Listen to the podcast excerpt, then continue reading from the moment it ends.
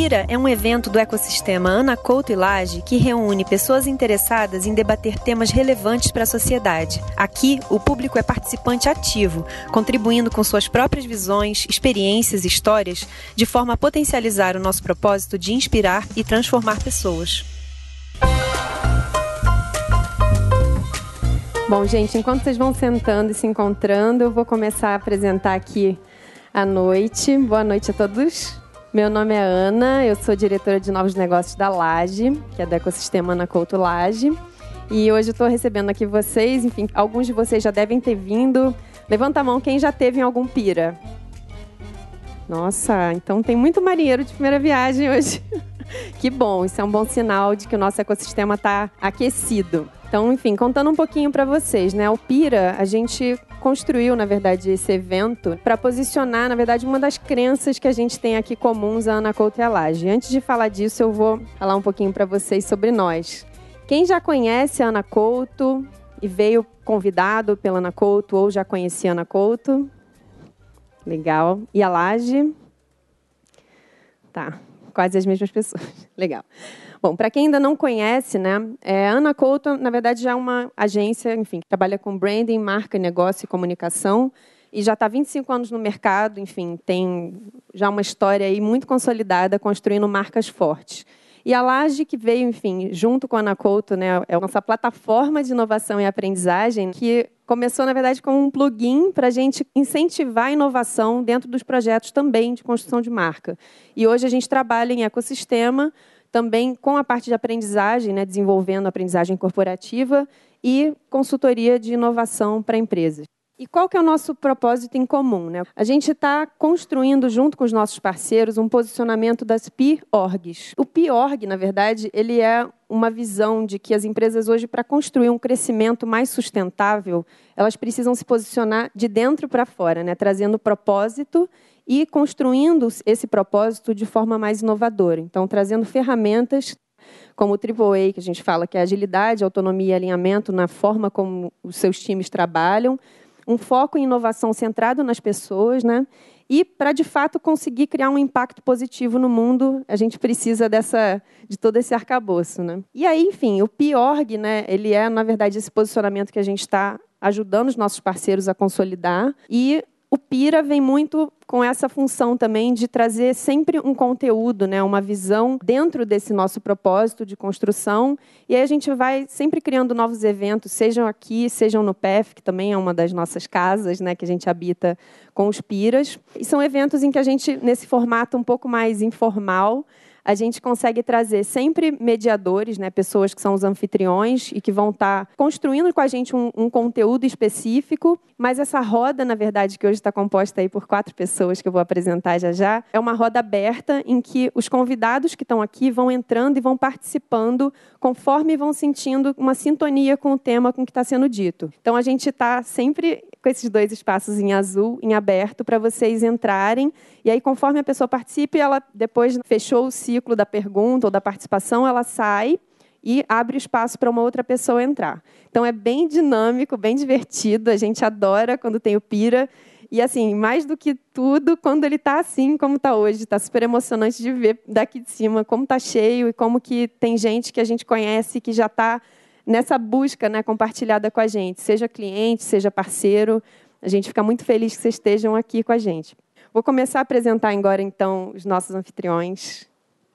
O Danilo Cid, que vai ser o nosso head hoje de conteúdo aí, enfim, apresentando esse tema bem provocador, né? O que que os 2020 vai apresentar para a gente, né? O que que a gente espera desse ano e, enfim, desse momento da humanidade também, né? Esse é o grande tema. O Danilo, ele é sócio também na Couto, diretor executivo e é designer, né? Desempenha toda essa função ultra complexa aqui no nosso ecossistema. A gente tem também convidada a Andrea Janer, que está, enfim, há mais de 20 anos de carreira também em branding, né? E é cofundadora da Oxygen, que é uma consultoria de conteúdo e inovação. E já trabalhou na Ana. Quando que foi isso? 97 a 2006. Foi bastante tempo. Olha o ecossistema. Tudo está funcionando aí. Bom, a gente tem também o Gustavo Araújo, que é cofundador do Distrito, e o Pedro Nascimento também, que é o CEO da Cura e é editor da MIT Sloan Management Review aqui, enfim, fica aqui em São Paulo, sediado. É um grande prazer para a gente ter vocês aqui. Sempre que os nossos convidados topam, a gente fica muito feliz porque é uma alquimia que a gente cria aqui nessa roda. Muito obrigada. Então, eu vou passar agora a palavra ao Danilo para conduzir esse momento.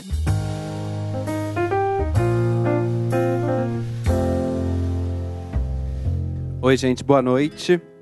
Para a gente entender o, o futuro, uma das maneiras é a gente entender o que aconteceu no passado, da onde a gente veio. A gente fala muito, a gente tem uma bandeira muito grande aqui de que construção de valor é entender e valorizar de onde a gente veio. E aí a gente tem essa data emblemática que começou, né, essa década emblemática que começou agora em janeiro, que é a década de 20. E a década de 20 do século passado, ela é muito é exemplar no seu dinamismo. E aí, essa ideia pintou. Bom, a gente vai chegar na, na, próxima década de 20, vamos olhar 100 anos no passado. Esse foi um projeto de pesquisa que foi feito grande, não foi só eu, teve três outros sócios do escritório, a Fernanda Salgado, Felipe Ozelin e a Eric, vou mostrar eles aqui. Mas, enfim, essa é história. Eu vou começar apresentando um pouco o tema reduzido. Isso era uma palestra originalmente para o Festival PEF, o Fábio está aqui, que a gente fez no ano passado é, em junho, que a gente reduziu de uma hora para eu falar em 15 minutos. Pode ser que eu estoure um pouco aqui o tempo. E depois, os outros anfitriões, eles vão ter 10 minutos para, a partir do que a gente propôs, do que a gente pesquisou, situar o que é essa próxima década de 20. Então, vamos lá. Então, para falar do futuro, a gente foi para o passado. E o que inspirou exatamente essa apresentação foi isso aqui. É, esse filme que foi tem duas versões, são um trailer de 74, depois de 2013. Eu me lembro do sentimento que eu tive ao ver o filme e pensar, cara, década de 20 não foi mole, né? Porque se você pensa antes, 10 anos anterior, era, era, muito, era tudo muito antiquado e é muito moderno as coisas que aparecem aqui. Tem umas falas que são interessantes, né? A história de que o mundo está andando mais rápido e que ele está brilhando mais. Tem essa questão de que ele fica mais cristalino, as coisas andam mais rápido, as pessoas veem mais coisas. Esse é um pouco o tom da década de 20. Então, a gente vai se aprofundar na década de 20 do século passado, algumas coisas chamam atenção. Primeiro, eles são considerados anos notáveis, que só você pensar que o século tinha começado há 20 anos e você tem figuras como a Josephine Baker questionando diversas coisas, né? Eles são chamados de uma era de ouro, né, o Golden Years, sobretudo porque tem o boom de cidades como Nova York, o consumo acontece numa escala muito maior nessa época, o consumidor aparece de uma maneira mais relevante nessa época também. Ele também é chamado de anos ferozes, ele é chamado de anos ferozes porque existe um questionamento de comportamento muito sério que acontece nessa época, né? Uma cultura popular, né, aqui as flappers, desinibida e exuberante. O desafio ao conservadorismo e às proibições que aconteceram na época. Ele também é chamado de anos loucos, porque existe um boom bastante grande nas artes e na maneira com que se representa e se expressa as coisas que acontecem no mundo. O movimento surrealista data dessa época, por exemplo, né? Art Deco, Paris como é, a ideia do café, de você trocar ideias, de você conversar sobre coisas e acelerar os movimentos acontecem muito nessa época, né? E aí, coisas como essa dança que era completamente revolucionária, né, o Charleston na época também surge. E quando a gente vai pegando a década, é um absurdo as coisas que surgiram nela, por exemplo, jazz, eletrodoméstico, rádio, cinema. Até as celebridades, o Henrico Caruso é o considerado a primeira celebridade, ele é um cantor de ópera, e até o final de semana e as férias. Então, é por isso que se diz que o século XX ganhou cara de, de, século XX na década de 20. E aí, por causa de um dinamismo fenomenal, tanto social, econômico, político, cultural, comportamental e artístico, eles são fascinantes. Né? E aí a gente se pensa, vamos entrar numa nova década de 20, que será que a gente vai ter aí de, de aprendizado, coisas que a gente pode prever. Nesse processo de construção de valor, a gente tem que entender as origens, tem que entender contextos, se aprofundar neles e correlacionar uma coisa com outra. E aí a gente foi fazer essa olhar para o passado e ver o que, que podem ser forças relevantes para estar nesse futuro agora. Tá? E a ideia é um pouco isso. Se a gente tem alguma coisa no passado que ele se atualiza hoje de alguma forma, isso vai andar para o futuro, ele vai apontar coisa. Então, nessa conversa aqui, eu vou chegar até um certo ponto e eles vão levar isso e ver o que, que a gente tem de reflexo dessas coisas nos dias de hoje. Tá? E aí a gente tem sete rotas. Uma a gente fala de mobilidade, design, tecnologia, conteúdo, arte, ciência e comportamento. Então a gente separou um pouco nesses essas linhas aqui. Falando primeiro de mobilidade, aí a parte que o Felipe Ozelin fez, a gente pegou sempre um personagem, o personagem foi o Henry Ford. Quando eu falo do final de semana lá atrás, foi ele que estabeleceu a semana e o final de semana na fábrica dele, isso virou uma coisa importante. E aí, essa brincadeira aqui que o carro é a maior invenção do século, né? Porque, na verdade, a história do carro, né, ele expandiu cidades e infraestruturas, criou o final de semana, ele movimentou a economia e mudou a forma de consumir conteúdo, inclusive. Só que hoje, quando a gente pensa lá atrás, né, o, carro foi uma solução porque com muitos cavalos as cidades eram infestadas de cocô. E aí o carro veio resolver isso, né? Hoje em dia, a gente tem esse caos que a gente vive hoje em dia, né? De tipo de, de que o carro como modelo, ele pode ser que ele não sirva para todas as ocasiões e a gente já tem aqui diversos outros modelos de mobilidade, né, que a gente está pensando porque ele talvez não seja a solução para as coisas que a gente que a gente precisa hoje em dia. A gente precisa de um outro tipo de mobilidade. Então a primeira força aqui é a história da simetria de soluções. Então, a gente tem que entender exatamente quais são os reais problemas, adotar um olhar sistêmico e entender que existe uma inteligência que se adequa a problemas reais. A gente tem que olhar cada estrutura e cada coisa como está e pensar que problema real a gente está resolvendo aqui. Isso é uma força que atravessa o tempo. Segunda força a história do design é importantíssima nessa época, né? Assim, a Bauhaus surge nessa época, e aí o nosso personagem aqui é o Walter Gropius. Você pensa que a Bauhaus é uma grande resposta à irracionalidade de uma guerra que acabava. E aí ele vai propor um mundo muito mais funcional, lógico, em que é muito mais orientado para as pessoas e a proporções humanas e, por exemplo, esse prédio, que é um prédio de 1926, 100 anos depois ainda tem questões que são muito contemporâneas. A gente vê muita arquitetura moderna que até hoje segue isso. Né? Então, aqui a Bauhaus é a maior invenção do século XX. Ela rompe os estilos predominantes, apresenta um pensamento racionalista, aproxima a arte dos objetos cotidianos, inventa a experiência do usuário e forma e função andam juntos. Só que quando a gente pensa hoje, tem um modelo da Bauhaus, ele se espalhou pelo mundo todo, tem uma grande questão aí que é a perda das particularidades locais.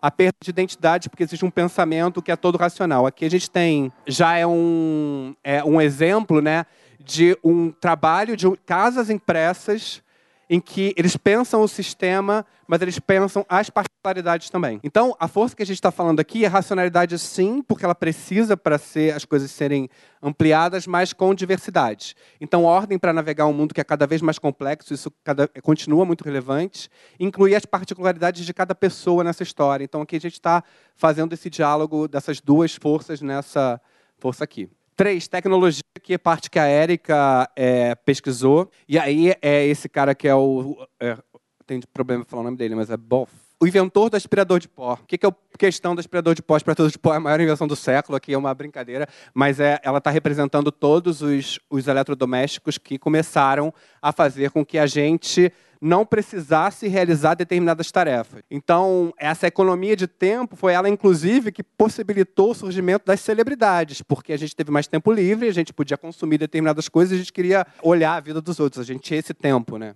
E hoje, ah, isso aqui é muito bom. O que, que, é isso? A gente está numa era de inteligência artificial, né? O que aconteceu foi que um robô rebelde morre após ser atropelado por um carro autônomo, né? E vê a pessoa que salvar. É ótimo, né? Quando essas inteligências artificiais elas não estão coordenadas, isso acontece. E a gente passou pelo casamento da Siri com a Alexa, né? Então, isso que a gente vive hoje essa história de que a gente precisa upgrade ourselves. A gente tem que pensar o que que a gente tem como ser humano, o que para que que a gente está aqui, porque cada vez mais as inteligências artificiais elas vão substituir as coisas que não são aquelas mais humanas, né?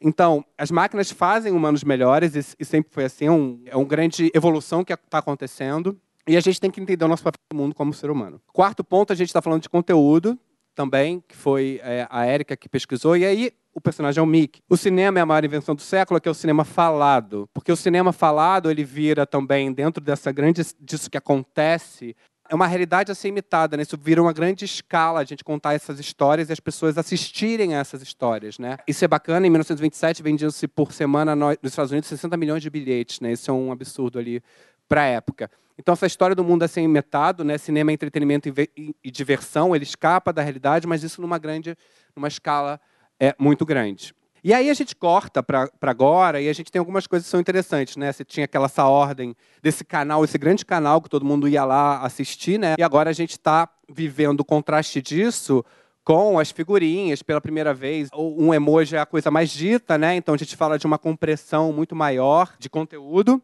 o que a gente vive agora é uma batalha muito grande por esse Game of Thrones das histórias, né? Parece o final de Game of Thrones foi o último momento que ficou 19 milhões de pessoas ao mesmo tempo assistindo alguma coisa no mundo. Isso nunca mais vai acontecer. Quem é que está ganhando isso é a Disney agora que tem as melhores histórias, as histórias que as pessoas são mais interessadas e tudo concentrado ali. Né? Ela está sendo o grande reino que vai ganhar essa história toda por enquanto. Então, a força é assim, tipo, desapega do que de canal, de conteúdo, de formato, de tempo. As boas histórias eles sempre vão ficar. Então, a emoção cria identificação com as pessoas e personagens que criam empatia e cativam. Aí a gente entra no quinto etapa, que é a arte. Aí foi uma parte que eu pesquisei e que a gente, o Brasil, ele não podia diante de um mundo que acontecia tanta coisa, né, eletrodomésticos e é, cinema, ele não fica isento desse tipo de coisa. E aqui tem uma reação muito grande que é a Semana de Arte de 22, em que justamente ele tem uma busca de trazer uma inteligência brasileira de buscar em arte uma representação que seja muito é, verdadeira que a gente vê aqui, e não só uma imitação estrangeira. Então, ele vai partir desse espírito inconformista contra quem fosse que fosse alheio à realidade. Contra isso, que é artificialismo, frivolidade, imitação estrangeira, literatice, que era o que a academia cansada do século passado, nos anos 20, fazia. E aqui uma busca muito sistemática da gente entender a nossa representação. E aí é muito interessante, Ciro do Amaral, né, que eu não falei a personagem, mas isso é uma passagem dela conversando com Oswald, que ela diz como é que ela deu o nome do Abaporu, né? Então isso é como se fosse um selvagem, uma coisa do mato. Eu quis dar um nome selvagem também ao quadro Abaporu, palavras que encontrei no dicionário Montoya, na língua dos índios, quer dizer antropófago. E aí antropofagia é a maior invenção do século, pra gente, brasileiro pelo menos, porque a gente pode sim buscar nossas, nossas raízes, a gente tem que entender o que vem de fora, deglutir e, e devolver. Então isso é muito interessante. E aí que coisas como a academia rejeitava, tipo as coisas populares, as periferias, as lendas indígenas, o conteúdo de matriz africana, a inteligência do Brasil que cria acontece nessa época. Então, como antropófagos, somos capazes de deglutir as formas importadas para produzir algo genuinamente nacional.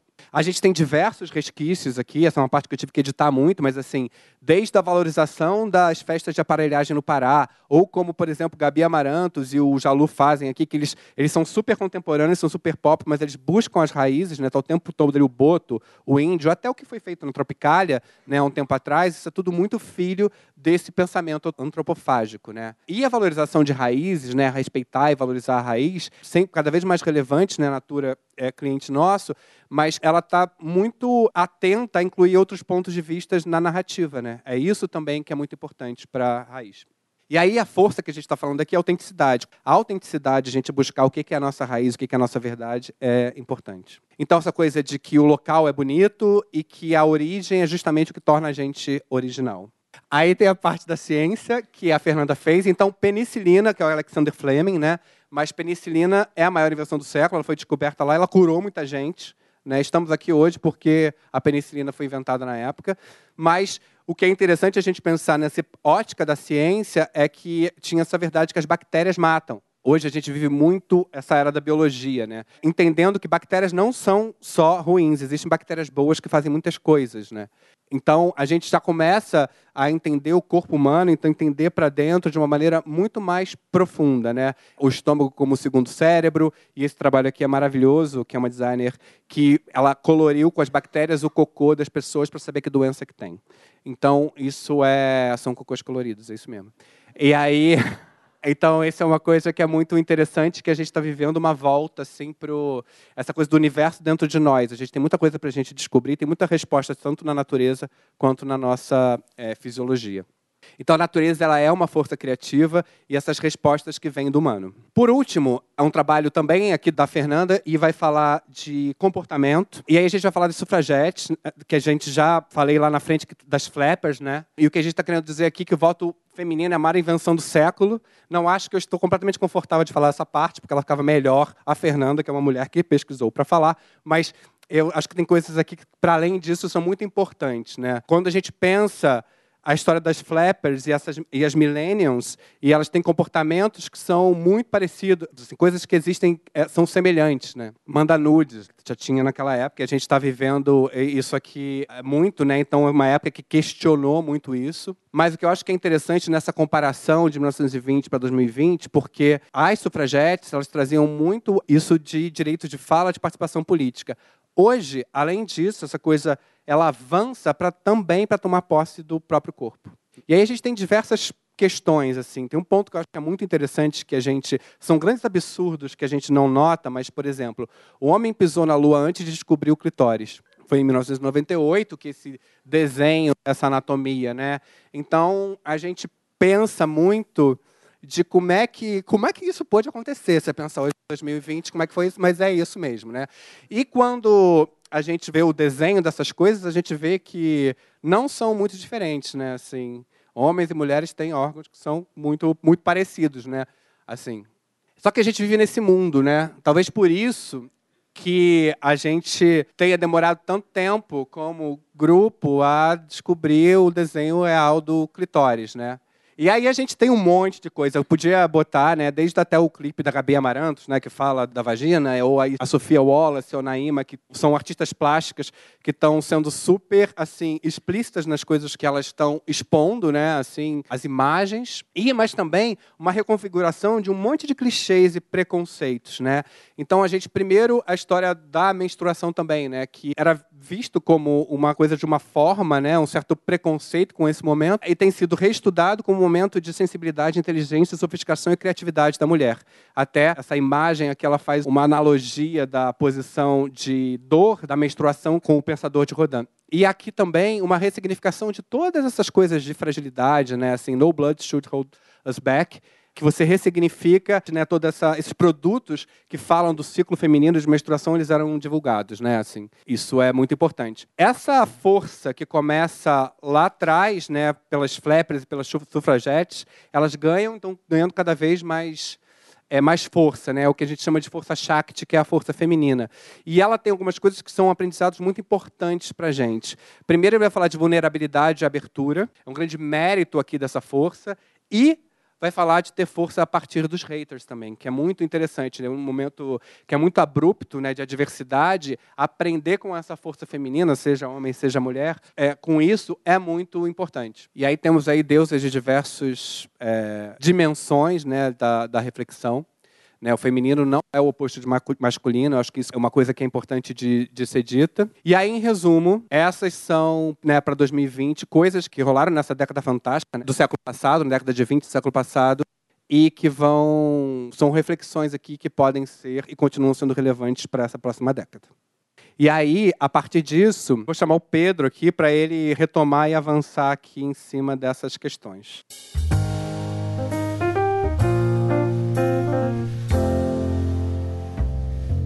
Muito como você falou, apesar dos desafios serem muito diferentes, acho que a forma de abordar as soluções e abordar esses, esses desafios cada vez maiores tendem a permanecer. E acho que o meu papel, quando ele me mostrou isso, foi de tentar entender o que está acontecendo hoje que, de certa forma, é, não apenas confirma ou talvez fortalecem, né, fortalece essas tendências que foram observadas lá 100 anos atrás e agora se, também se repetem, mas principalmente com a relação disso com tecnologia. Né? E por que tecnologia, enfim, por que, que eu estou trazendo esse olhar? Eu estou uh, tendo uma oportunidade hoje de conseguir olhar para a tecnologia, olhar principalmente para como a tecnologia tem afetado comportamento, especialmente gestão e negócio, no meu olhar é muito forte de negócio, é, há algum tempo. Né? Isso tem trazido uma oportunidade legal de, de perceber que é bem por aí mesmo. Né? Tem tendências que têm se repetido bastante, apesar dos instrumentos e as ferramentas no meio do caminho terem mudado muito. Né? E aí, só para trazer um pouco de contexto, eu queria falar um pouco do meu viés. assim, né? E acho importante já expor o viés sou um dos fundadores de um negócio chamado Grupo Anga, que é, é uma hold, é um grupo de negócios que busca empreender negócios conscientes. Né? O que a gente chama de negócio consciente? Negócio que gera algum tipo de impacto positivo, né? ou seja, contribui de alguma forma para o mundo, mas também é um negócio que é bom para quem está lá. Né? São uns negócios meio malucos, tipo 120 pessoas, todo mundo remoto, não tem chefe, é 100% autogerido, enfim. A gente tem uma visão de negócio um pouco diferente assim, em relação a, a como os negócios têm que funcionar. E por que eu estou falando desse viés? Porque apesar de eu né, hoje trabalhar com curadoria em tecnologia né, e falar muito muito de tecnologia, o meu viés é como é que a gente usa a tecnologia para fazer o mundo ser melhor e não como é que a gente usa a tecnologia para demitir gente. Então, no geral, eu não vou buscar tendências relacionadas a isso, né? Ou pelo menos não vou tentar expor e dar voz a esse tipo de tendência, né? Esses são os negócios que a gente cuida e eu estou responsável por esse negócio aqui, né, chamado Cura, que basicamente é, de fato, uma editora, né, num momento super maluco a gente resolveu fundar isso, com uma visão de que, cara, curadoria de fato é um caminho super importante para o próximo mundo que a gente vai viver. Né? A gente precisa aprender a,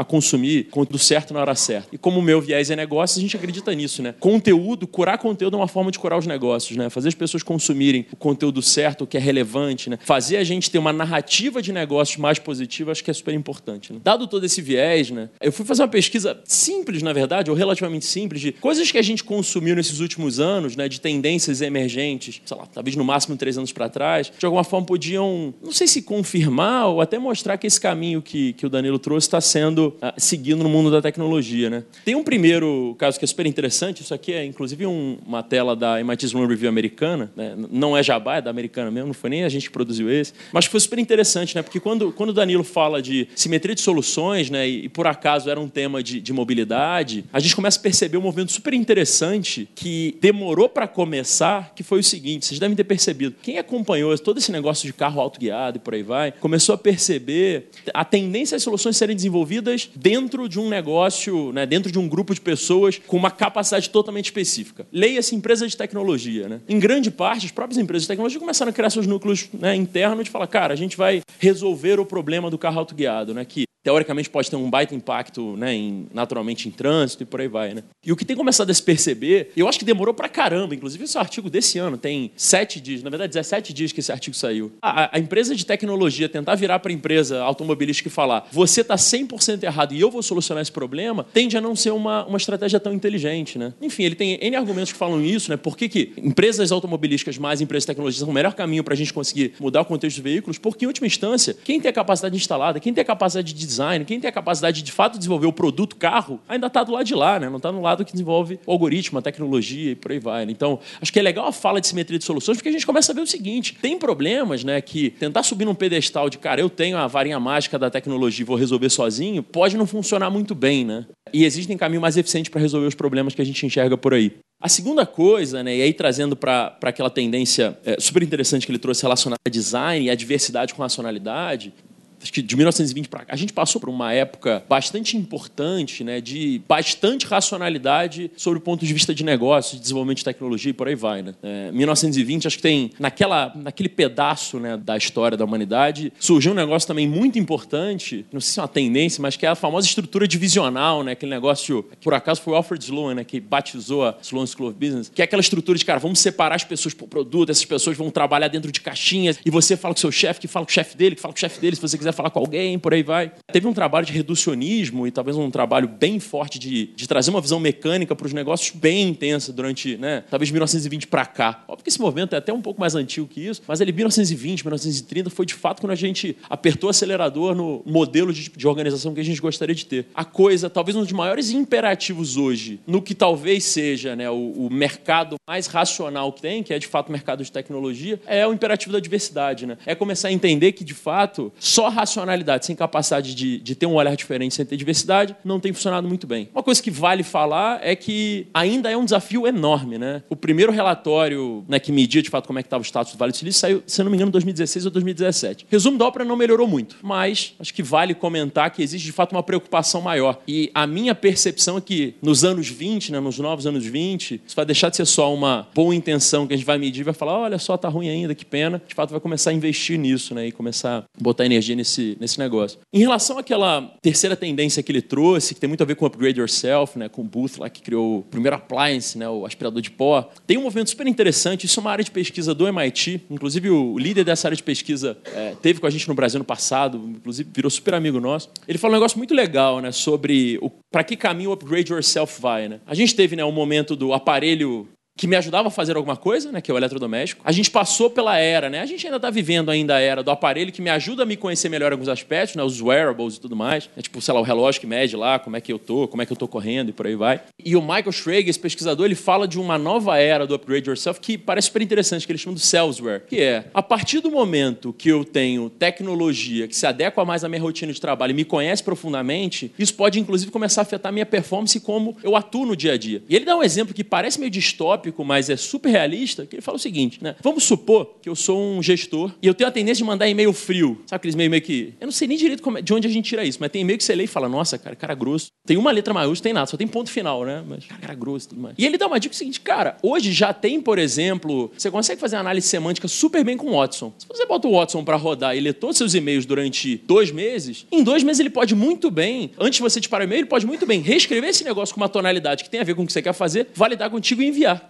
Cara, olha que doideira, né? Você próprio pensar. A forma que você se comunica tem uma tendência natural a mudar. Ou, por exemplo, né, o meu relógio está me acompanhando, acompanha meus batimentos cardíacos o dia inteiro. Ele com certeza vai passar a ter uma noção muito boa dos momentos do dia que eu tenho uma, um nível de energia mais alto, né? Quando eu estou mais baixo, quando né, eu estou um pouco mais estressado e por aí vai. Ele pode muito bem chegar e falar, cara, agora é o momento do dia perfeito para você começar a trabalhar nos projetos que são mais complexos. Que doideira, né, se para pensar. Acho que enquanto a gente tinha um momento onde o appliance estava aumentando sua performance, mas ainda assim sem conhecer muito sobre você, ele aumentava sua performance de forma genérica, a gente com tecnologia está entrando num mundo onde é possível sim aumentar performance por meio da tecnologia, mas de forma super especializada, né, de forma super específica e por aí vai. Né? E acho que essa tendência é super legal né, para esses pro upgrade yourself dos anos 20, né? que eu acho que né, não vai demorar muito para isso começar a bombar. Uma das áreas principais de pesquisa do MIT hoje, né, tem, um, tem um laboratório só pesquisando efeitos de inteligência artificial, não só da tecnologia, mas efeitos éticos. E é uma área que a gente tem pensado pra caramba sobre, assim. E uma coisa legal é que já se fala muito sobre a capacidade de IA criar arte, né? Teve o caso da arte que foi vendido por 340 mil dólares no final do ano passado, que foi feito por um algoritmo e por aí vai.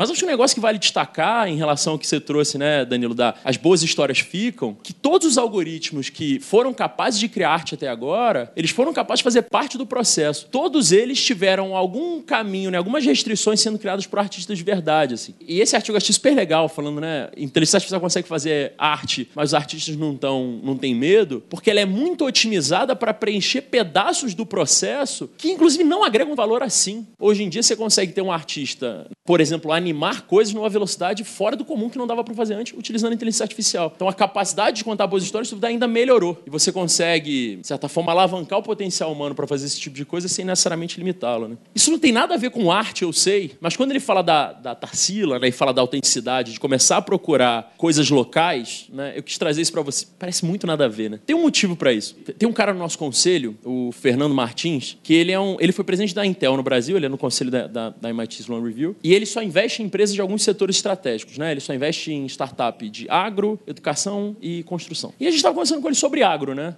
É, uma, é uma zona meio cinzenta. A gente não sabe muito bem como falar do Brasil, que, que, é legal, o que, que não é legal, o que, que é ruim, o que, que não está ruim, por aí vai. Mas meu ponto não é para entrar nisso, né? O que, que, que isso tem a ver com a autenticidade? Ele comentou um negócio comigo super legal. Isso aqui é um negócio que acabou de ser desenvolvido, foi desenvolvido há pouco tempo, foi lançado ano passado, que é um banco de dados que centraliza informações do agronegócio no Brasil e é 100% brasileiro, né? São dados 100% brasileiros. E ele me falou um negócio genial, assim, ele é um cara super antenado né, em tecnologia, o cara foi presidente da Intel, investe nisso. Falou, cara, todas as vezes que alguém me aparece com uma solução, né, essa é uma boa dica, você que é investidor, Gustavo. Toda vez que alguém me aparece com uma solução de hardware para o agro, eu não invisto. Por um motivo simples. Ele fala, cara, na China fazem melhor que você. Ponto. Melhor, mais barato, enfim, ponto. Todas as vezes que um cara aparece comigo com uma solução que foi desenvolvida localmente, aí eu sei que vai dar certo. Ele fala, apesar do Brasil a gente achar que a gente é ruim em muita coisa, é um dos países do mundo a gente tem maior produtividade, pelo menos no agronegócio. É um dos países do mundo a gente tem maior geração de dados, maior volume de tecnologia sendo aplicado no dia a dia. Né? Ele até me falou um negócio não imaginado, né? que 95% de toda a cana, por exemplo, produzida no Brasil não passa por nenhuma mão humana. Apesar de no colégio eu ter tido aquela ideia do cara cortando lá, isso não existe mais há muito tempo. Né? 30% de toda a produção agrícola do Brasil tem algum tipo de tecnologia artificial que otimizou a produção. Né? Então a gente começa a perceber o seguinte, cara, tem muita coisa incrível sendo produzida no Brasil porque é no Brasil, porque é na realidade brasileira e que não é nem adaptável para outros lugares. Né? Se a gente tentasse pegar um negócio de fora e tentasse replicar aqui, provavelmente não funcionaria. Essa ideia de universo interno né, que ele trouxe, que é super legal, né, do, da gente começar a parar de só olhar para a física e olhar para a biologia, está trazendo algumas conclusões, inclusive muito malucas. Né? Isso foi uma, uma matéria bastante recente. Esse artigo é de janeiro de. Né, 22 de janeiro desse ano, né, super recente, tem oito dias.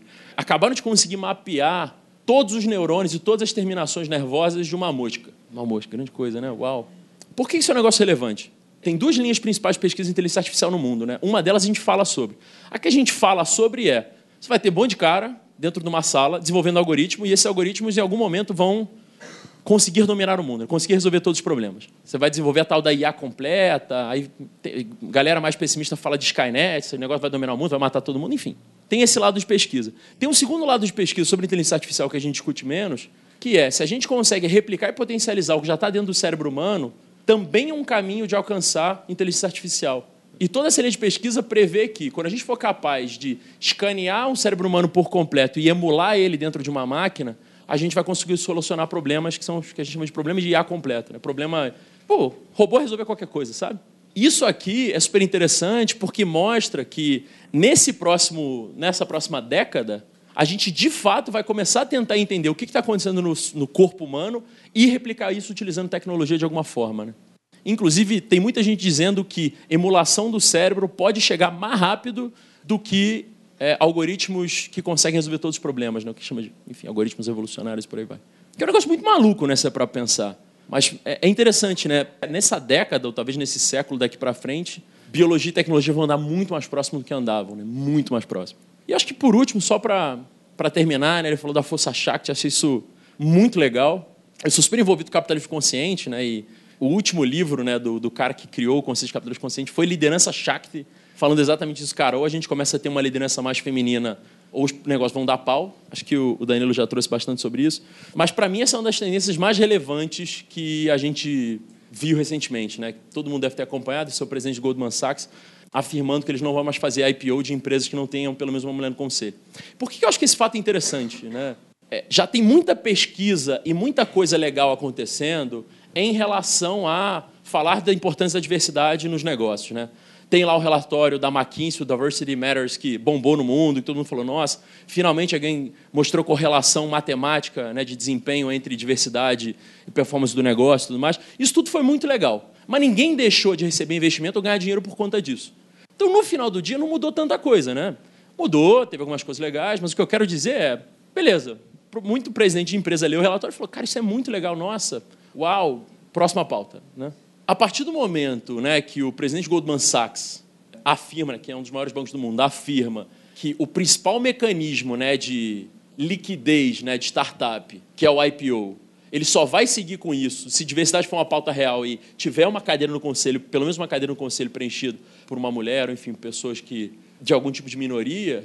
Isso começa de fato a mudar a ponteira porque ele está falando de dinheiro de verdade, né?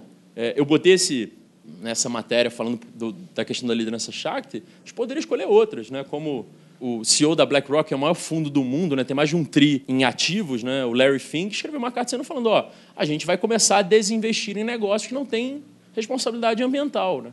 E, e assim, isso muito para fechar essa, essas análises de tendências, isso não está acontecendo necessariamente porque esse cara é bonzinho. Está acontecendo porque esse cara está percebendo o sinal dos tempos. Né? Isso é muito legal. O sinal dos tempos é muito poderoso. assim. E que bom que finalmente chegou. Né? Mas, enfim, eu queria muito mostrar acho que esses sete, essas sete leituras, né, da, talvez contemporâneas dessa tendência que o Danilo falou, mas para mostrar o seguinte: todas essas tendências vão ser naturalmente preenchidas de tecnologia de alguma forma, não, não dá muito para fugir disso. Tecnologia em si deixa de ser tendência, passa a ser neighbor de tendência, né, que acho que é, é, uma, é diferente do que a gente via 30, 40 anos atrás, que a tecnologia em si era o, o grande negócio, a grande tendência. Mas talvez por eu ter um viés né, de que negócio tem que fazer o bem, as tendências todas me parecem muito positivas, né, em última instância. Né? São coisas que, se isso avançar, isso tende a ser bom para todo mundo. Né? Diferente, óbvio, talvez a gente tenha deixado de falar de coisas que podem trazer né, prejuízos.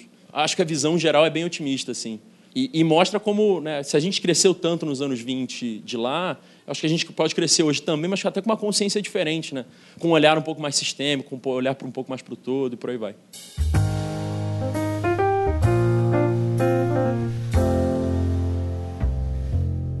Muito bom, Pedrão. Bom, gente, prazer. Sou Gustavo Araújo.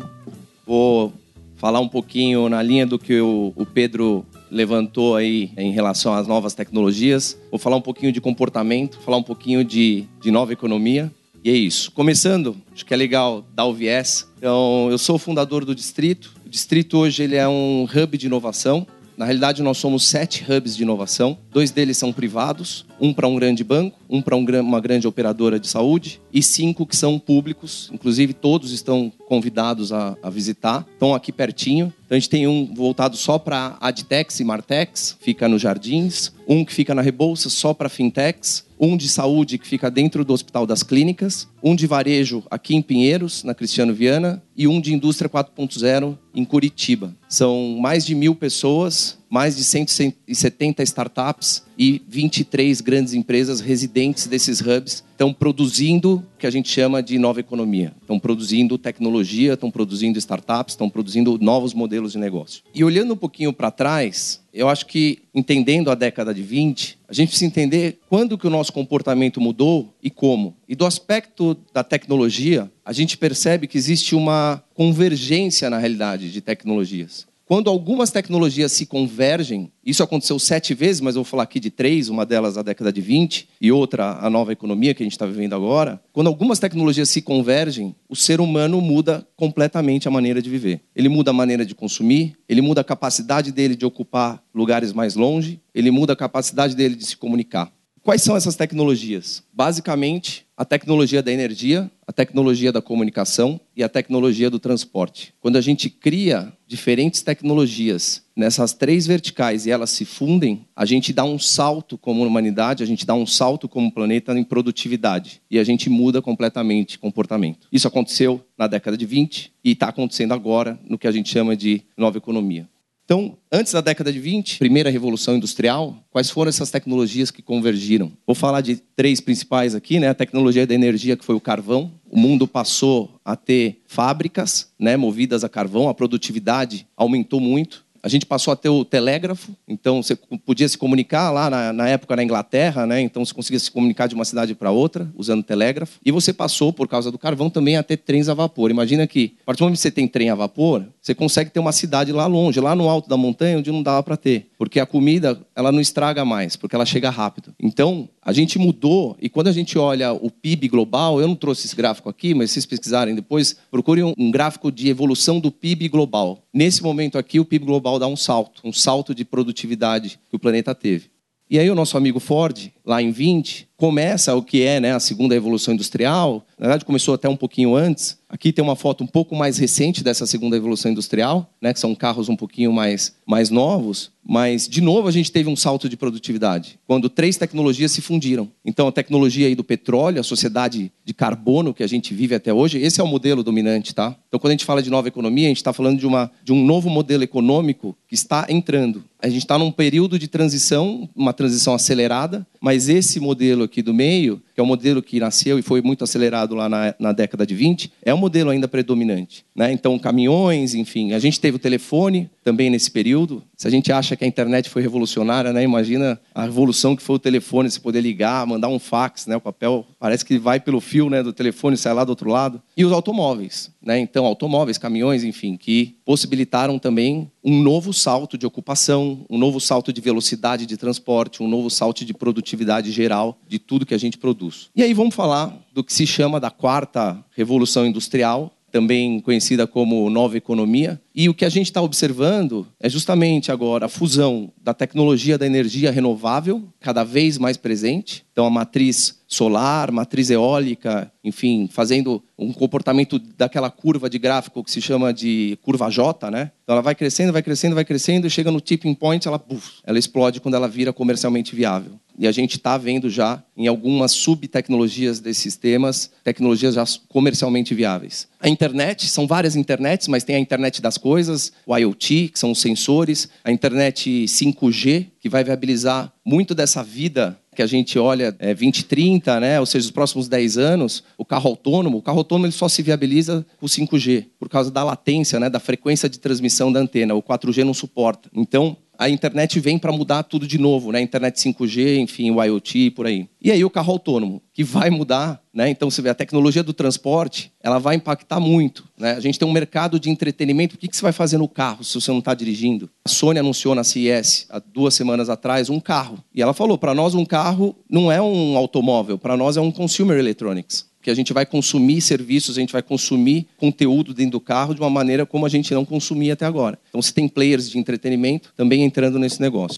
Vou falar um pouquinho, então, dessa nova economia, essa explosão do empreendedorismo do século XXI, que são as startups. Isso não é moda, isso não é paleteria, não é iogurteria, isso não vai passar, tá? Por quê? Porque isso está enraizado, é igual o sertanejo.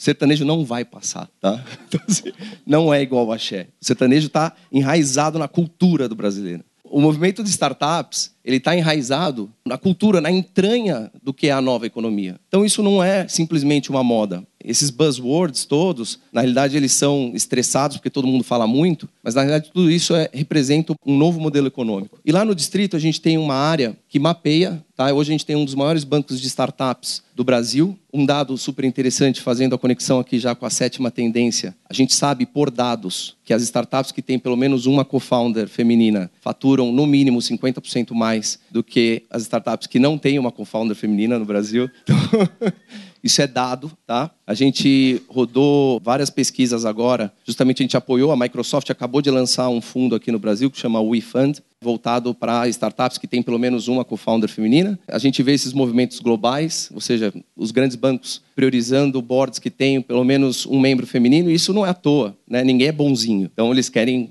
investir em empresas que faturam pelo menos 50% mais. É um dado, tá? Então isso é ciência. Eu vou depois deixar um QR Code no final. A gente publica muitos relatórios tá, de diversos segmentos. Quais são as startups que estão transformando a comunicação, quais são as startups que estão transformando a indústria, o agronegócio. Enfim, a gente vai deixar tudo disponível lá. É, vocês podem também depois fazer o download. E aí eu queria explorar aqui um conceito do por que, que o distrito existe, né? por que, que essa nova economia também existe. Nessa nova economia, e grandes empresas estão já percebendo isso, você é aquele pontinho se for. Tá? Então, a gente pode falar aqui, falar de qualquer grande empresa dominante no mercado. Vamos pegar uma das maior, um dos maiores bancos que existem no mundo. Quem que esse banco é em relação à inteligência artificial ou blockchain? Esse cara não é nada em relação a isso. Pega uma das maiores empresas de consumo ou as maiores empresas de consumo que a gente conhece aqui no Brasil, quem esses caras são em relação a IoT, em relação a, a tecnologias emergentes? Nada. Então, isso tem desafiado a cultura, famoso mindset se fala, mas tem desafiado a cultura de pessoas e negócios por uma mudança na maneira como gerar competitividade. A gente vê nesse ecossistema cada vez mais rico uma explosão. Isso daqui é a evolução dos unicórnios, empresas que valem mais de um bilhão de dólares no mundo. São empresas da nova economia, negócios escaláveis, baseados em tecnologia. Então a gente está vendo uma explosão desse tipo de empreendedorismo. Aqui é a lista, hoje são 400 no mundo, né? 400 empresas que valem mais de um bilhão de dólares. E eu trouxe um específico do Brasil, essa aqui é a evolução do mercado de fintechs brasileiro. Parece reprodução de, de bactéria. É...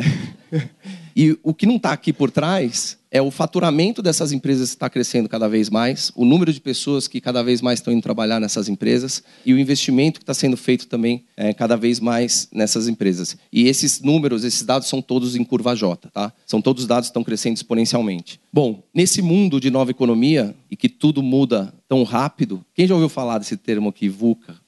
Legal. Se usa esse termo para falar, né? hoje a gente vive num mundo cada vez mais volátil, incerto, complexo e ambíguo. E isso chega a dar um desespero na gente. Você fica com aquela sensação que você sempre está desatualizado. Né? Você cria um negócio hoje, amanhã já tem um melhor. Você pensou no negócio hoje, amanhã você descobre que 15 pessoas já fizeram. E isso começa a gerar uma angústia. Como viver nesse mundo VUCA? A gente lá acredita que a gente passa a ter uma mudança de competência, que é você não precisa mais saber as coisas, você precisa aprender as coisas. Então você não precisa ficar nervoso porque você não sabe. Você não precisa mais saber, porque o saber hoje, ele expira muito rápido. Então você precisa ter uma capacidade de aprendizado muito grande. E quando a gente está falando de uma empresa que está aumentando, está querendo criar vantagem competitiva, hoje é impossível manter o pace do mercado, porque se o mundo é VUCA para nós, o mundo é VUCA para os negócios também. Como é que você vai manter a competitividade? Como é que você vai criar propriedade intelectual, produto e serviço dentro do teu negócio na velocidade que o mercado demanda? É impossível. O que é bom sobre isso é ninguém precisa inventar a roda. A gente precisa adotar a roda uma vez que ela foi inventada. Então, a gente passa a mudar um pouco o modelo mental para não criar mais só propriedade intelectual dentro de casa. A gente tem empresas como 3M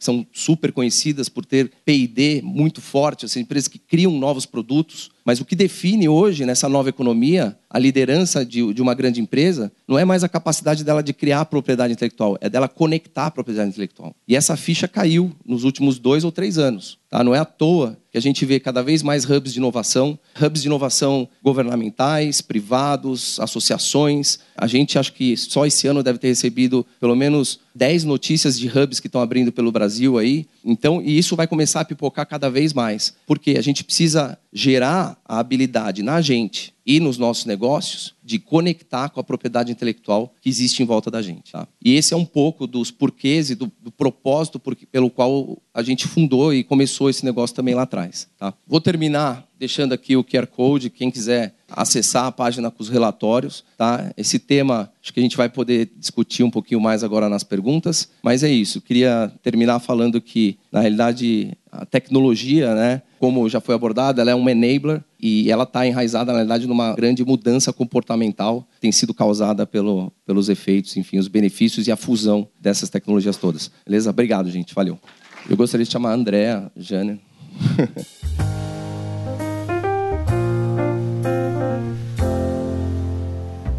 Bom, amei saber que os negócios fundados por mulheres valem 50% mais, porque eu acabei de fundar o meu, então podem investir, estou aceitando. Adorei saber que a Microsoft também está investindo. Acho que isso é um movimento global mesmo, a gente está de olho nisso. Tem muito VC que só põe dinheiro em, em empresa fundada por mulher e acho que tem, tem muita realidade nisso mesmo. Bom, eu queria conectar primeiro. Eu não fiz um slide sobre a Oxygen, então vou falar rapidinho sobre o que eu faço. Como vocês viram, eu trabalhei aqui nos primórdios, quando a Ana Couto cabia numa salinha de cinco pessoas. Eu acho que tem muito, muito do que eu sou tem, tem muito a ver com o que a gente falou aqui hoje, né? Acho que a turma da Ana Couto tem essa característica de ser muito profunda em tudo que faz, né? Eu acho que eu aprendi uma boa escola, né? Mas enfim, a Oxygen é uma plataforma de conteúdo em inovação. Então a gente olha para o futuro para desmistificar e perder esse medo, essa angústia de que o mundo está atropelando a gente, a gente não está sabendo é, lidar com tudo isso, né? A gente dá cursos, palestras, a gente leva pessoas para festivais de inovação. Estou levando agora 30 pessoas para o South by Southwest, em Austin, que eu vou todo ano, é, Web Summit, Rise, na China. Então, é levar as pessoas para fazer transformação digital nas pessoas, né? Trazer todo mundo a valor presente entender o que está acontecendo hoje, perder um pouco esse medo, essa, essa aflição. Eu vou conectar bem com o que o Danilo falou, porque eu tentei pegar o fio da meada onde ele parou.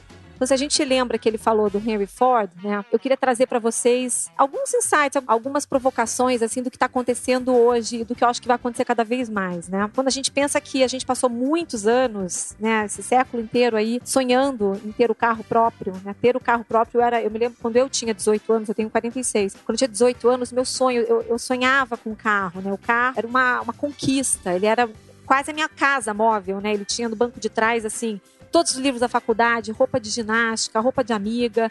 O carro era realmente a extensão da minha casa, né?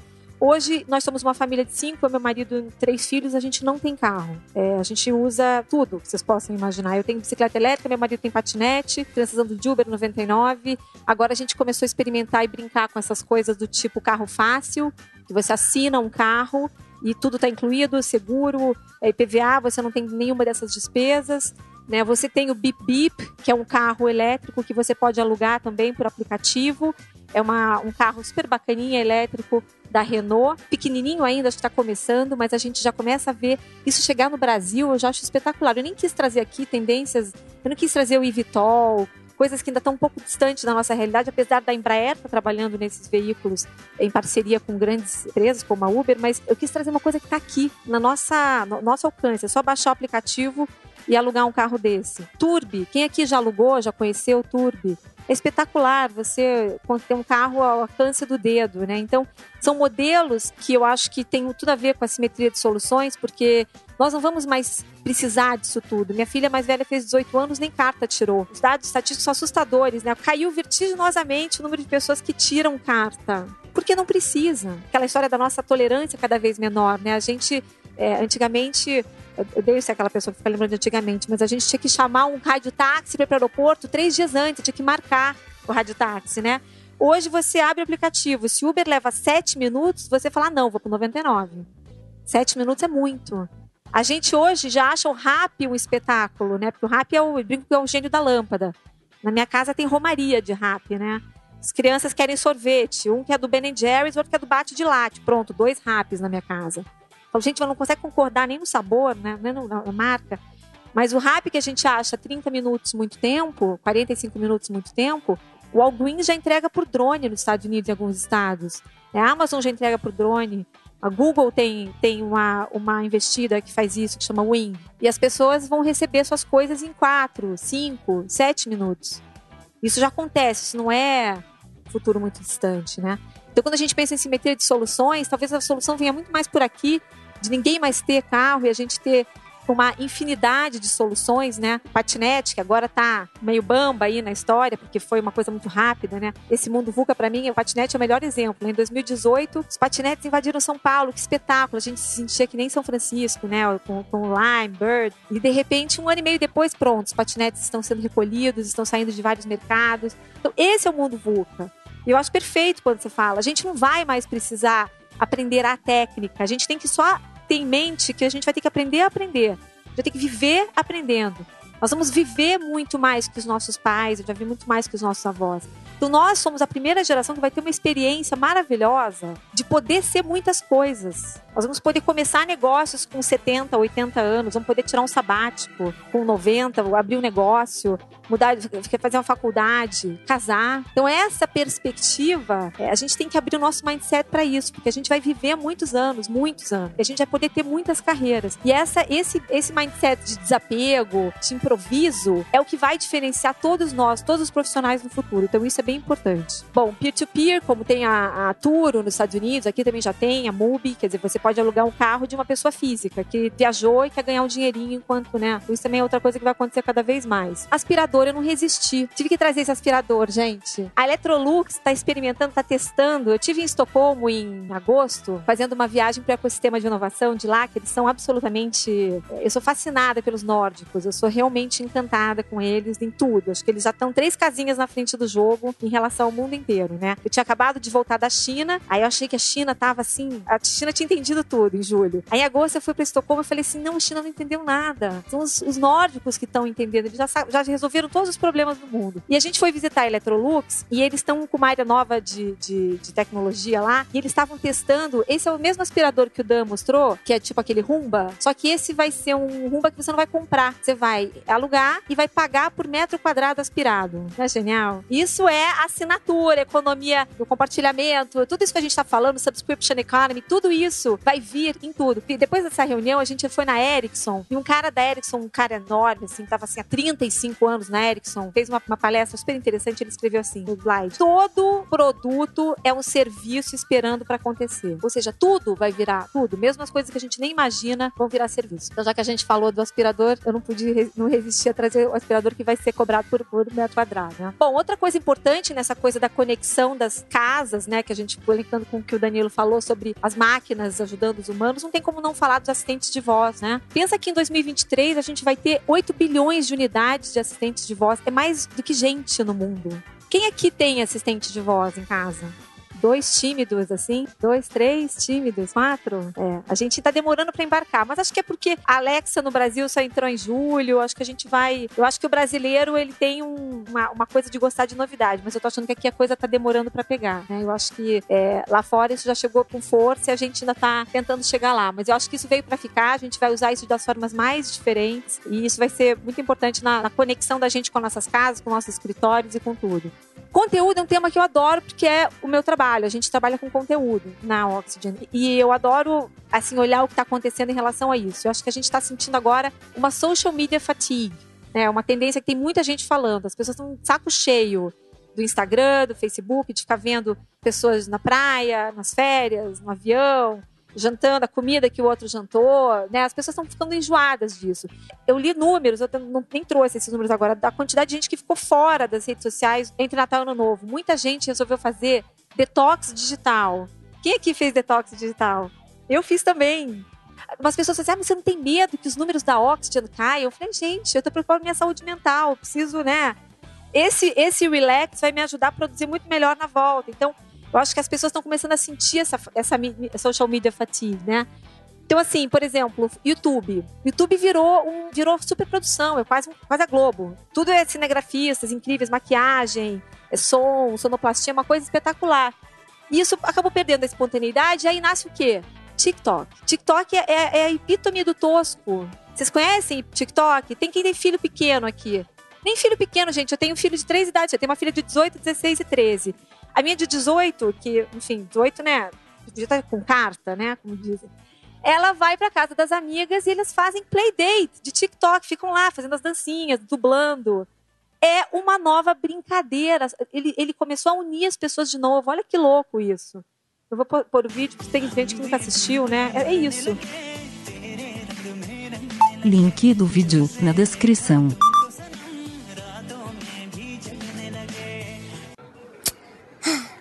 Try me. Soldier boy, tell 'em the dance flow silly. The ladies gon' feel me. The fellas in the back and they twisting up a filly. Get silly, get silly.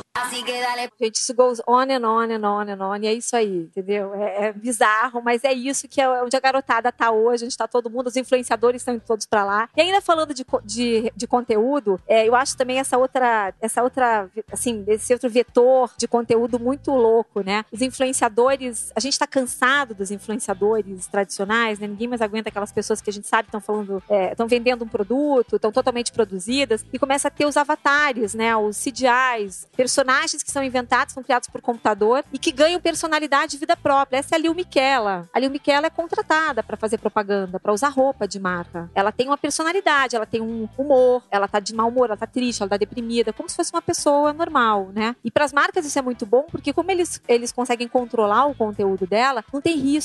Tem risco da, da pessoa ser pega no motel com outra pessoa, sei lá, ou, ou se envolveu com drogas, né? Pessoas humanas têm problemas, né? A gente se enrola às vezes. E esses daqui não tem problema nenhum, tá tudo certo, tá tudo combinado, eles, eles fazem o contrato, cumprem, não tem nenhuma surpresa, né? Então ela realmente é muito perfeita, assim, em termos. Tem gente que nem sabe que ela não é, enfim, uma, uma CGI. Bom, não podemos esquecer da Lu, que para mim foi a moça mais bonita, é, mais bem vestida do Réveillon. Essa ela em Copacabana, Lu é um espetáculo. Lu tem histórias de cantadas, né? A Lu já foi assediada. Lu já fez exame de mama, né? Autoexame de mama. A Lu é uma, é uma coisa espetacular. E é isso, uma coisa que a gente vai ver cada vez mais, esse cross entre o que é humano e o que é personagem, né? Outro uh, vetor muito importante que é muito preocupante, não é tão engraçado quanto tudo isso que a gente viu, é, são os deepfakes, né? A gente vai ter que se preocupar muito com fake news nos próximos anos.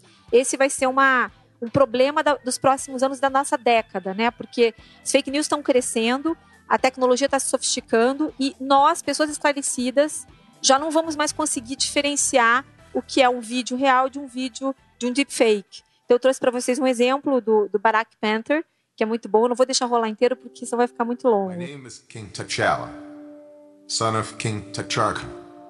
I am the sovereign ruler of the nation of Wakanda. And for the first time in our history, we will be sharing our knowledge and resources with the outside world. Wakanda will no longer watch from the shadows. We cannot, we must not. We will work to be an example of how we, as brothers and sisters on this earth, should treat each other. Now, more than ever, the illusions of division threaten our very existence. Mas é isso, a gente vai ver cada vez mais esse tipo de coisa e a gente vai precisar se, se preocupar muito com isso, né? Hoje tem muitos jornais e veículos de imprensa tentando desenvolver é, é, ferramentas para poder distinguir o que é real, nem eles mesmos sabem, né? A gente está vivendo aí, vai ter ano de eleição nos Estados Unidos, isso vai se falar muito, a gente vai entrar nisso daqui a pouco. E quem lembra do Dória, né, uns anos atrás, lembra daquele, daquele. Aquilo ainda foi muito tosco. Aquele deepfake era, não era nem um deepfake, era um vídeo tosco. Hoje as coisas são muito mais sofisticadas e enganam todo mundo. Por fim, é, eu queria trazer o Força Shakti, que eu acho que é uma coisa que eu me conecto muito também. Enfim, eu olho muito para isso, né? A gente vê esse ranking, aí a gente tem muito, tem que comer muito arroz com feijão ainda, né? Pra gente poder realmente ter diversidade, ter igualdade, né? A gente tem muito pouca mulher CEO das empresas hoje em dia. Acho que isso está mudando, acho que existe uma preocupação de colocar é, mais mulheres lá. Não posso deixar de falar o tipo de coisa que a gente vê ainda no século 21, em dezembro de 2019, isso aconteceu, né? Não vamos esquecer que isso aconteceu ontem, tem nem um mês. A Isso é Dinheiro publicou os empreendedores do ano e não tinha nenhuma mulher. É, também os anos, o ano dos unicórnios também só tem meninos. E aí a gente. Aí tem gente que fica na- né, discutindo nas redes sociais: ah, mas então fala aí uma pessoa que podia estar lá. Tem um monte de gente que podia estar lá. Um monte de gente que podia estar lá. Então acho que é só questão de procurar, questão de abrir a cabeça e, e tentar valorizar outras pessoas. É, eu acho que essas são as mulheres que me inspiram, são as mulheres que eu gosto, que eu admiro, são as mulheres que a gente vai ouvir falar muito nessa próxima década. É, Michelle, o Danilo também trouxe, acho que ela é uma força, em termos não só de conteúdo, hoje a gente tem, enfim, ela tem toda um- uma, uma produtora de mídia, ela produz filmes, podcast e tudo mais, ela tem uma voz, uma voz para falar. A Megan, que depois do Maxi ficou mais forte ainda, né? Ela tem um poder, não dá para negar que ela tem uma agenda, que ela tem uma causa, ela tem um poder e ela é uma voz assim muito forte no mundo. Melinda, não preciso nem dizer, é uma mulher que realmente é, investe de, de verdade milhões e milhões e milhões de dólares em empresas é, fundadas por mulheres, então ela tem essa luta.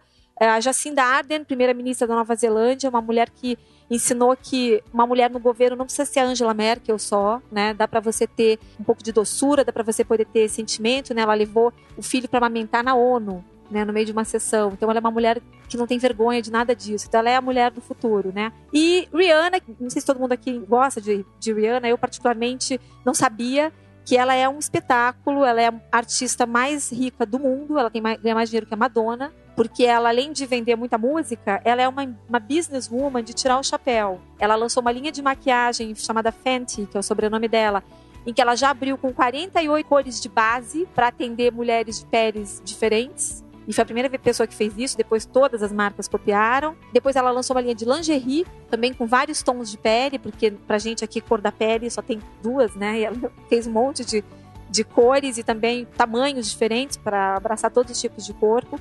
E agora ela é head de um label de moda na, é, na Louis Vuitton Moët Hennessy. Ela foi convidada para ter seu próprio label na LVMH.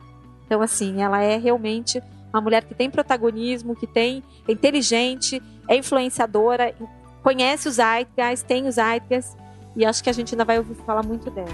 É isso, gente. Obrigada.